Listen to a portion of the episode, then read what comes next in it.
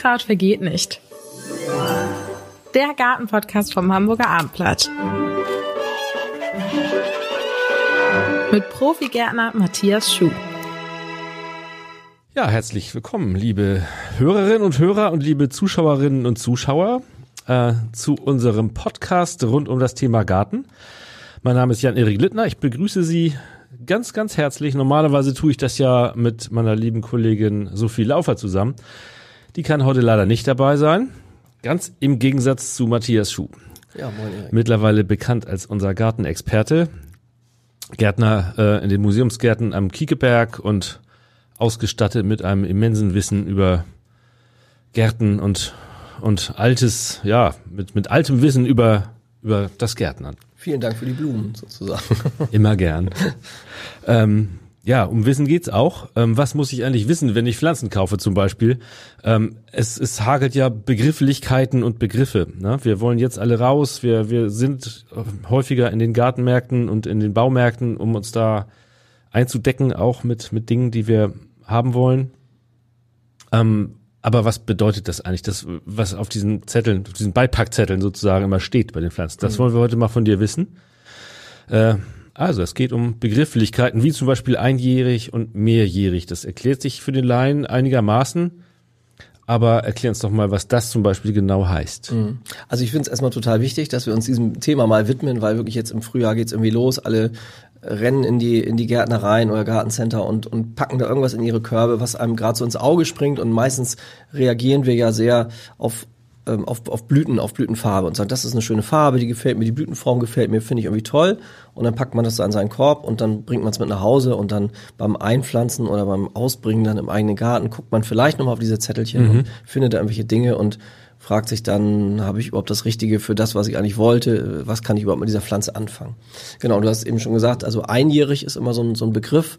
Ähm, das bedeutet, das sind Pflanzen, die wirklich nur ein Jahr existieren.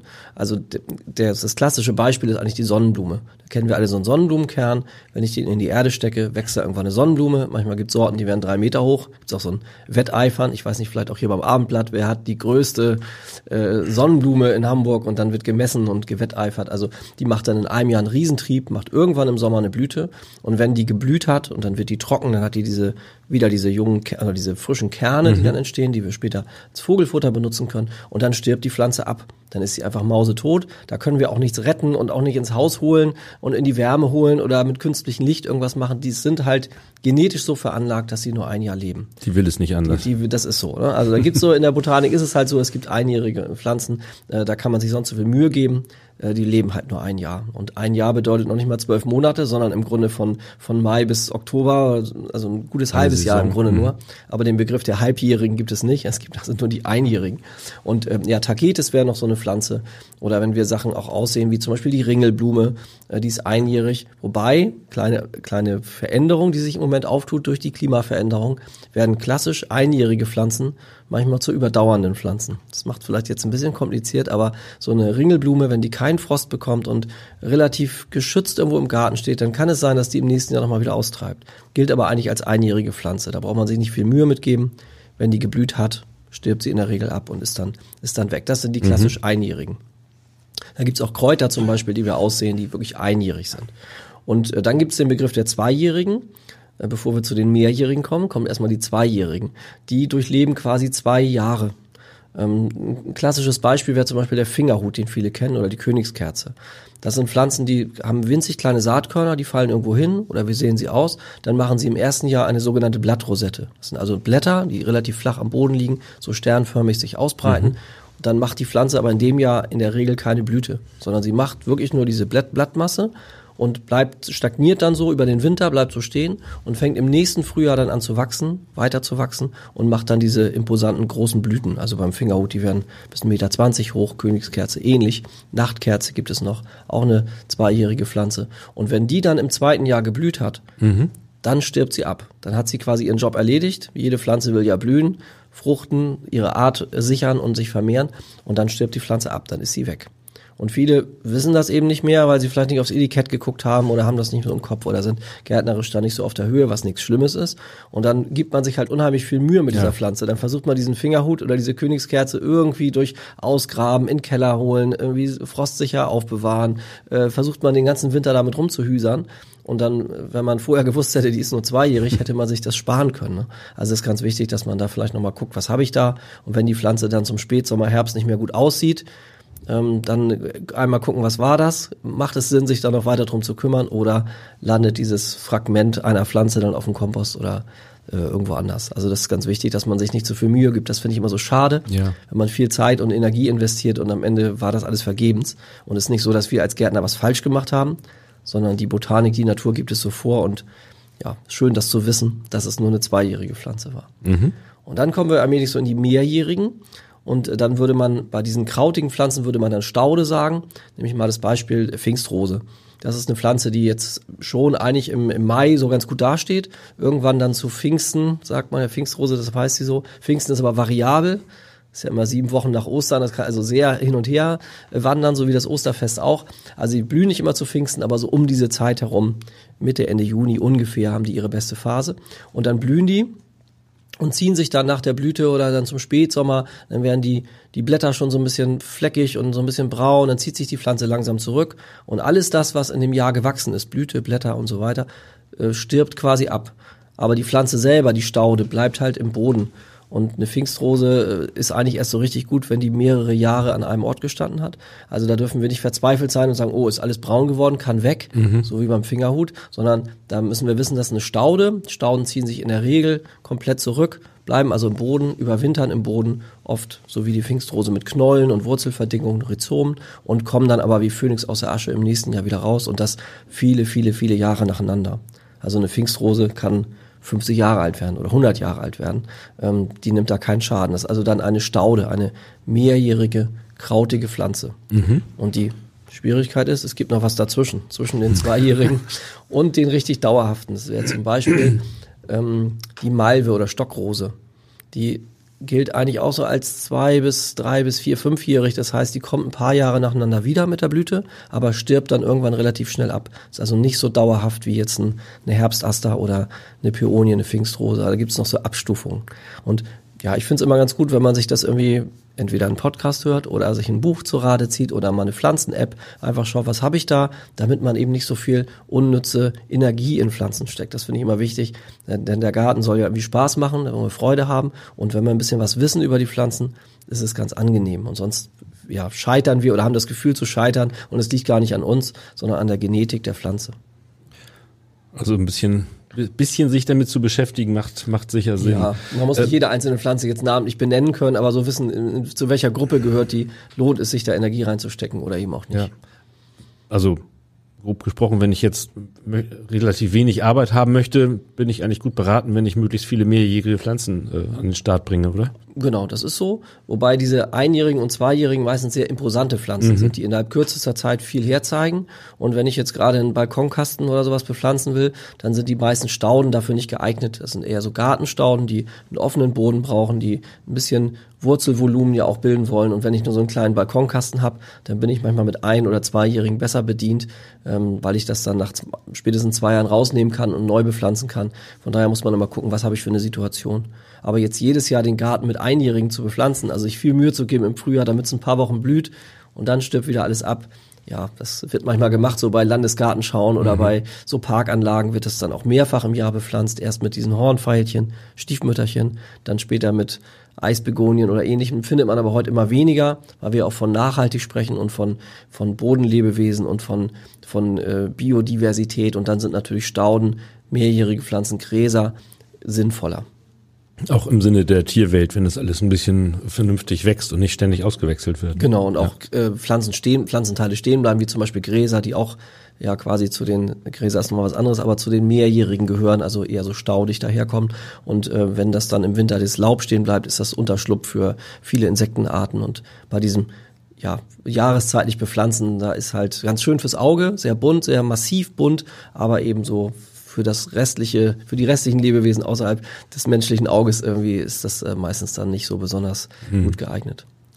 Eine andere Begrifflichkeit ist das Grün, Wintergrün, Sommergrün, Immergrün. Mhm. Irgendwie erklärt sich das von selbst. Denkt man. Äh, denkt man, ja, aber ja, genau. vermutlich weißt du da auch wieder mehr.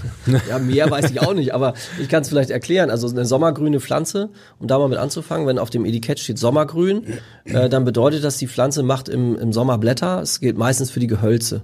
Also wenn ich jetzt, ich nehme mal jetzt eine Johannisbeere. Die Johannisbeere ist halt klassisch sommergrün, also macht jetzt im Frühjahr Blätter, ähm, hält die Blätter, äh, macht Photosynthese, damit sich auch die Früchte entwickeln können und wirft irgendwann im Spätsommer, Herbst, Herbst, Winter die Blätter wieder ab. Das heißt, die Blätter sind alle weg, die Pflanze steht quasi nackt da, wie es auch eine Eiche tut oder eine Birke, um jetzt mal so große Pflanzen hervorzuholen. Das sind klassisch sommergrüne Pflanzen, also die nur im Sommerhalbjahr, die einen früher, die anderen später, aber in dem Sommerhalbjahr halt Blätter ausbilden. Das ist der eine Begriff. Und dann gibt es äh, Wintergrüne. Ähm, das bedeutet quasi, dass sie das Laub über den Winter halten und dann trotzdem im Laufe des nächsten Jahres verlieren. Das machen zum Beispiel die Brombeeren. Brombeeren im Wald oder manchmal hat man welche im Graben oder am, am Grundstückkante äh, oder so, die behalten immer ein Restblätter über den Winter mhm. und dann werden neue Triebe gebildet, neue Blätter und dann fallen quasi die alten Blätter im Laufe des Sommers oder Frühjahrs irgendwann ab. Also so ein, so ein schleichender Austausch, sage ich mal so. Und dann gibt es den Begriff des Immergrünen. Immergrün, fällt dir was ein? Unsere gemeinsame Lieblingspflanze? Ja. Der, Kirschlorbeer. Der, der Kirschlorbeer zum Beispiel, der gilt als immergrün. Mhm. Ähm, also ist nicht unsere wirkliche Lieblingspflanze, ist Nein. nur so ein Running Gag sozusagen. Ne? Genau. Ähm, die gilt als immergrün, genau wie die Rhododendren zum Beispiel oder ähm, ja auch andere, die die halt ihr Laub quasi dauerhaft behalten. Das bedeutet aber nicht, dass jedes Blatt, was an dieser Pflanze gebildet wird, über 20 Jahre da dran bleibt. Also immergrün hat man das Gefühl, ja, wenn da ein Blatt ist, dann bleibt das immer da dran das machen die Pflanzen natürlich nicht aus, aus Eigenschutz alleine, weil sie bilden ja Blätter, die ans Licht kommen sollen, um, um das Sonnenlicht aufzunehmen, um Photosynthese zu betreiben, um sich zu stärken, um sich zu stabilisieren. Und irgendwann sind diese gebildeten Blätter nicht mehr am, an der äußeren Kante der Pflanze, sondern irgendwann sind sie im Inneren.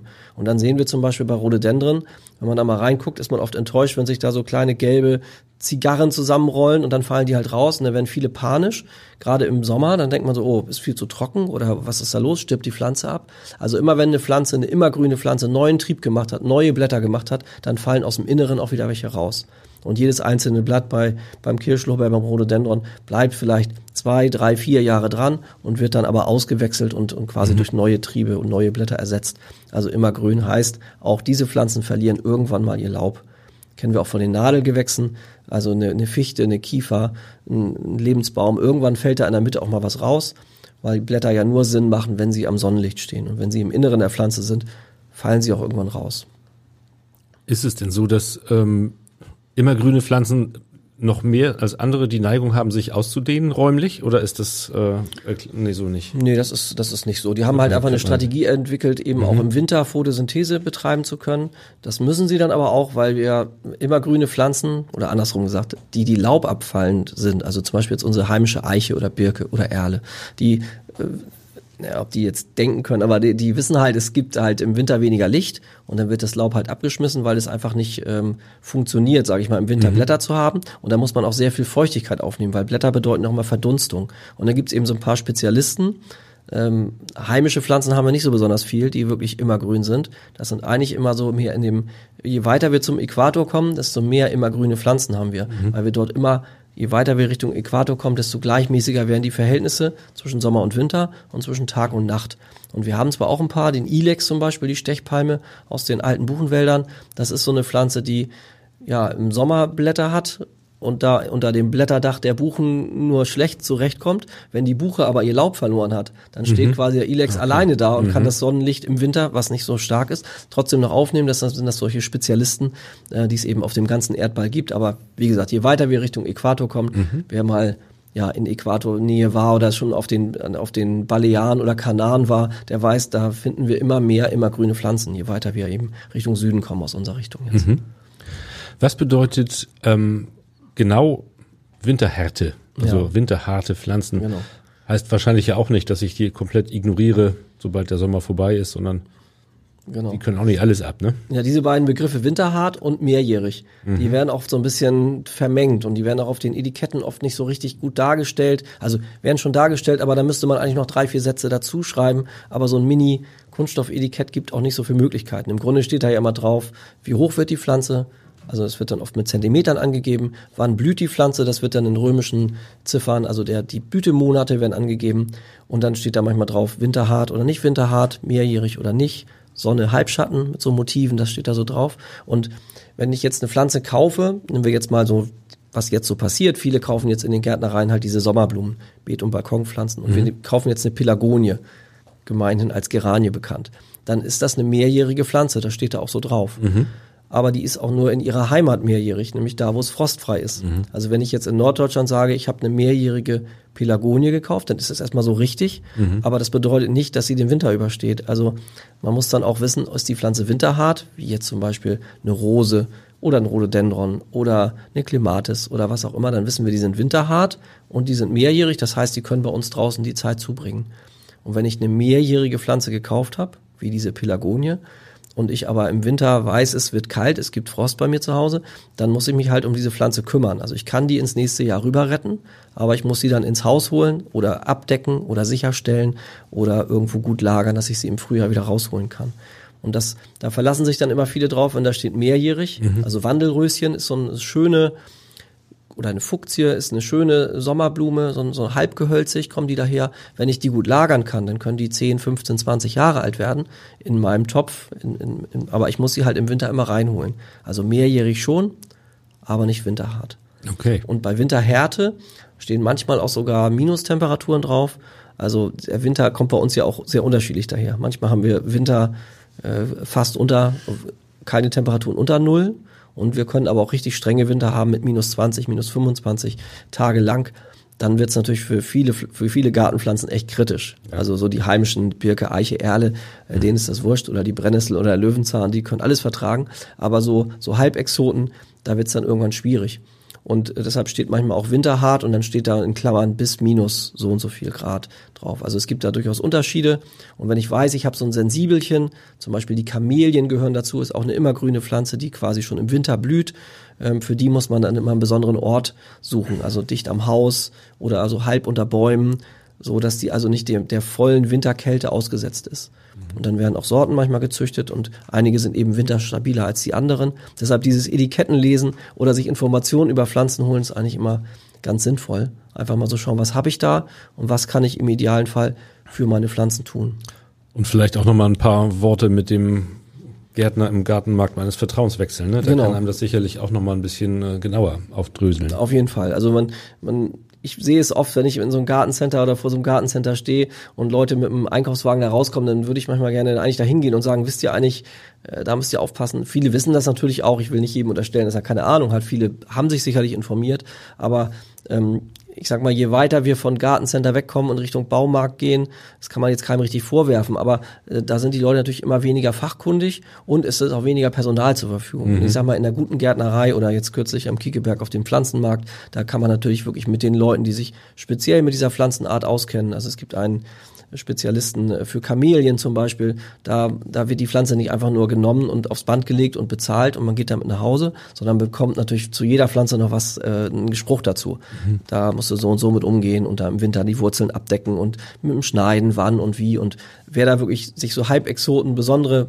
oft auch besonders schöne Pflanzen eben auch holt, exklusive Pflanzen, der sollte nicht einfach nur nehmen, kaufen, irgendwo einpflanzen, sondern sollte sich immer noch ein bisschen Informationen vom, vom Gärtner dazuholen. Das wäre ideal. Mhm.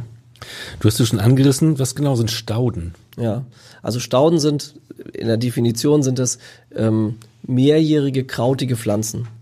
Also es gibt auch noch so den Übergang von Staude auf Gehölz, das nennt sich dann Halbgehölz, versuche ich mal zu erklären. Mhm. Also die klassische Staude ähm, ist für mich jetzt so eine Herbstaster. Das heißt, mhm. die ähm, im Winter ist davon nicht zu sehen, außer die Strunken vom Vorjahr. Die kann ich dann quasi wegbrechen oder die brechen von alleine ab oder ich schneide sie irgendwann ab. Ich kann im Grunde nichts sehen von der Pflanze. Kein Blättchen, keine Knospe ist quasi im Winter nicht mehr da.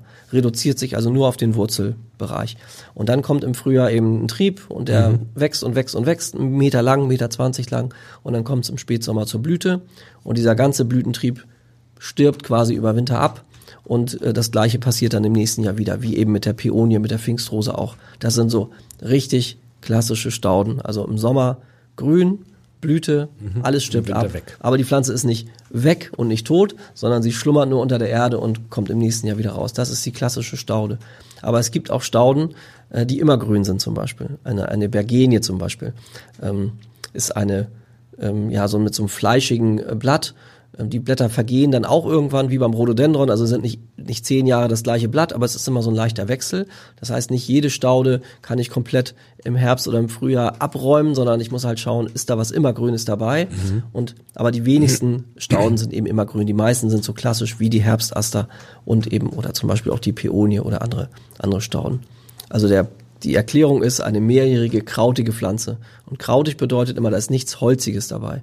Und wenn wir jetzt von der Eiche oder Haselnuss oder Rose was abschneiden, dann merken wir, das ist holzig. Das sind dann eben keine Stauden, sondern das sind dann Gehölze. Das ist dann so der nächste Schritt, der nächste Step sozusagen zu noch robusteren, noch größeren, noch stärkeren Pflanzen sind dann die Gehölze. Aber, die Aber- Halbgehölze kommen ja, auch noch. Genau, Hast du die, kommen, schon erwähnt. die kommen so dazwischen. Da sind also welche, ja, das wird immer manchmal ein bisschen schwierig, äh, in der Botanik ist manchmal ein bisschen schwierig. Ähm, zum Beispiel Lavendel würde ich jetzt mal dazu zählen oder die Heide. Mhm. Okay. Lavendel kennen wir, ähm, ist so, äh, bildet sich unten so ein bisschen was Strunkiges, ein Mhm. bisschen was Holziges, aber letztendlich kommt die eher so wie eine Staude daher. Es wird ja kein großer Baum, sondern relativ überschaubare Größe. Aber auch im unteren Bereich bildet sich immer was, was Holziges. Und bei den Herbstastern, sage ich mal so, da würden wir ja irgendwann alles abräumen. Wenn ich beim Lavendel alles, was in einem Jahr gewachsen ist, abräumen würde und den Strunk unten abschneide, dann ist die Pflanze vermutlich tot. Also ich muss dann auch beim, was den Schnitt angeht, etwas unterschiedlich damit umgehen. Und dann ist sie eher vom, vom Schneiden her, vom Pflegen her eher wie ein Gehölz. Das heißt, ich schneide oben so ein bisschen was ab, aber ich darf diese Grundstruktur, den Grundstock an, an Holzigen, der sollte möglichst stehen bleiben. Und das gleiche gilt auch für die Heide. Ob Sommer- oder Winterheide oder Schneeheide. Das sind so, die bilden zwar was Holziges aus, aber es ist nicht so, dass ich dafür eine Säge und eine Kettensäge brauche, sondern es ist eher so ein bisschen feineres. Aber man merkt schon, dass es eine holzige Substanz ist oder Struktur ist und ähm, Gehölz bedeutet dann ja auch immer, dass die Pflanze aus dem, was sie im Vorjahr gebildet hat, wieder austreibt. Also beim Apfelbaum, beim Kirschbaum haben wir einen Ast, der wirft die Blätter ab, die Knospen bleiben stehen, die Pflanze stagniert über den Winter und es geht dann aus den Knospen wieder los. Und das machen Stauden ebenso nicht und deshalb unterscheidet man eben Stauden, Gehölze und dann noch so ein paar, so eine kleine Gruppe der, der Halbgehölze noch so dazwischen. Genau. Also richtige Gehölze, klar, werden, werden dann auch größer. Ja, die meisten schon. Es gibt natürlich auch bodendeckende Gehölze, also äh, ich sag mal bodendeckende Rose oder den Cotoneaster, ein, eine Zwergmispel, die, die als Bodendecker eingesetzt wird. Das ist auch ein Gehölz, aber wir merken eben, wenn wir sie anfassen, dass sie über den Winter überdauern, dass sie im Winter auch versorgt werden, dass da also immer noch was Fleischiges, was Lebendiges irgendwie dran ist. Und klassische Gehölze sind dann eben unsere Ziersträucher wie Spiren oder Forsythien oder der Haselstrauch oder so verschiedene Sachen, die wirklich holzig sind, wo man tatsächlich mit der Schere und mit der Säge ähm, zu Werke gehen muss, um die irgendwie zu bearbeiten und nicht einfach nur mit der Hand irgendwas abrupft. Da unterscheidet sich so ganz grob Staude und Gehölze voneinander, genau. Gibt es eigentlich irgendwelche verpflichtenden Angaben bei, ähm, beim Verkauf von Pflanzen? Oder kann da jeder Baumarkt, Supermarkt ja teilweise auch, Gartenmarkt, ähm, im Prinzip draufschreiben, was er möchte? Nee, das darf man natürlich, also es muss nicht jede Pflanze, es gibt jetzt kein Gesetz, was vorschreibt, es muss an jeder verkauften Pflanze irgendwas dran stehen. So wie auch jetzt, ich sag mal, im, im Supermarkt oder im Gemüseladen auch nicht an jedem Apfel irgendwas, außer die Sorte vielleicht und der Preis, aber da muss, muss nicht unbedingt was dran stehen. Aber natürlich ähm, hilft uns, uns Gärtner natürlich, wenn da so ein Etikett dran ist oder vielleicht eine übergeordnete Beschreibung auf einem Staudentisch. Also die guten Staudengärtnereien machen das so, dass sie sagen, das ist der Bereich für die Sonnen, Sonne, also, äh, Sonnenstauden, das ist der Bereich für die Schattenstauden, damit sich der Kunde schon so ein bisschen orientieren kann und sagen, okay, was brauche ich? Brauche ich was für Sonne? Brauche ich was für Schatten? Für Trocken? Für Feucht? Wasserpflanzen nochmal extra, dass es so ein bisschen sortiert ist. Und wenn es gut läuft, sind eben die einzelnen Sorten und Arten nochmal beschrieben mit so einer Kurzinformation. Und ich finde, dass wer jetzt richtig fachkundig ist, der bräuchte das eigentlich nicht, weil er es erkennt, weil er es weiß. Aber ich glaube, wer gerade so einsteigt oder Interesse wo irgendwie Interesse geweckt wird am, am Gärtnern, am Umgehen mit Pflanzen, da ist es doch schon hilfreich, wenn man ein kleines Etikett mitbekommt und so die Grundinformationen draufstehen. Aber das muss nicht sein. Also ich kann noch mal auf den Pflanzenmarkt am Kiekeberg vor ein paar Wochen zurückblicken. Ähm, da war es so, dass Leute auch teilweise Pflanzen gar nicht beschrieben haben. Da steht eigentlich nichts dran und die einfach gerne das Gespräch mit dem Kunden aufsuchen. Dass der Kunde sagt, ah, das gefällt mir gut, was ist denn das? Und dann kommt man ins Reden. Informationen über den Ladentisch. Viele haben dann auch ein kleines Heftchen mit und schreiben sich Informationen in ihr Heft und nehmen die Informationen des anbauenden, des praktizierenden Gärtners gerne auf, weil das ja wie gesagt, absolutes Fachwissen ist, was man sonst auf dem Etikett nicht bekommt und ja, gehen dann glücklich und zufrieden damit nach Hause und pflanzen die Sachen ein und wenn man alles beachtet, was der Gärtner gesagt hat, dann sollte es auch eigentlich funktionieren. Ja, sprechen hilft, ne? wie das Beispiel mit der Mehrjährigkeit, ähm, das du genannt hast, schon, schon zeigt. Ne? Ja. Mehrjährig generell ja, aber, aber nicht hier. Das ist schon äh, interessant. Genau, und da verlässt man sich dann oft drauf und Ja. guckt nur auf mehrjährig und denkt, super, habe ich was eingekauft, was für die nächsten Jahre gilt. Aber die Pflegetipps müssen natürlich auch beachtet werden, dass solche Pflanzen dann oft auch überwintert werden müssen oder man denen irgendwie helfen kann. ne? Also bei den Kräutern zum Beispiel gibt es ein Basilikum, sogenannten Strauchbasilikum, der ist grundsätzlich mehrjährig.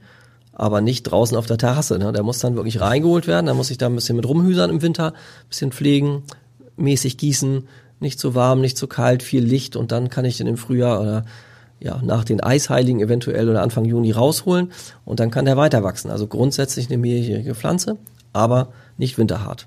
Also diese beiden Begriffe, die muss man immer so ein bisschen vergleichen miteinander und so ein bisschen abchecken, ähm, was bringt das eine mit und wo ist die Grenze des anderen.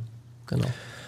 Ja, ich glaube, das ist schon ganz gut gelungen, da so einen kleinen Überblick zu verschaffen. Ja, ist immer wieder wichtig, glaube ich, gerade diese, ähm, dieser, dieser fast hysterische Einkauf im Frühjahr. Alle wollen irgendwie ihre klar. Terrassen schön machen und wollen Ja. irgendwas im Garten und dann ist vielleicht auch was eingegangen, vermutlich oder vermeintlich und man will das ersetzen und will dann irgendwie, ja, auch, man hat auch nicht die Zeit und Muße, sich um jede Pflanze zu kümmern und, und jede Pflanze vorher im Internet oder wo auch immer anzuschauen, sondern man kauft so ein bisschen auf Auge, auf Optik und dann werden oft Sachen eingekauft für viel Geld, ähm, die dann nicht den richtigen Platz finden und nicht den Erwartungen entsprechen. Und das ist eigentlich schade. Deshalb sollte man durchaus ein bisschen Energie investieren, um zu überlegen, was will ich haben.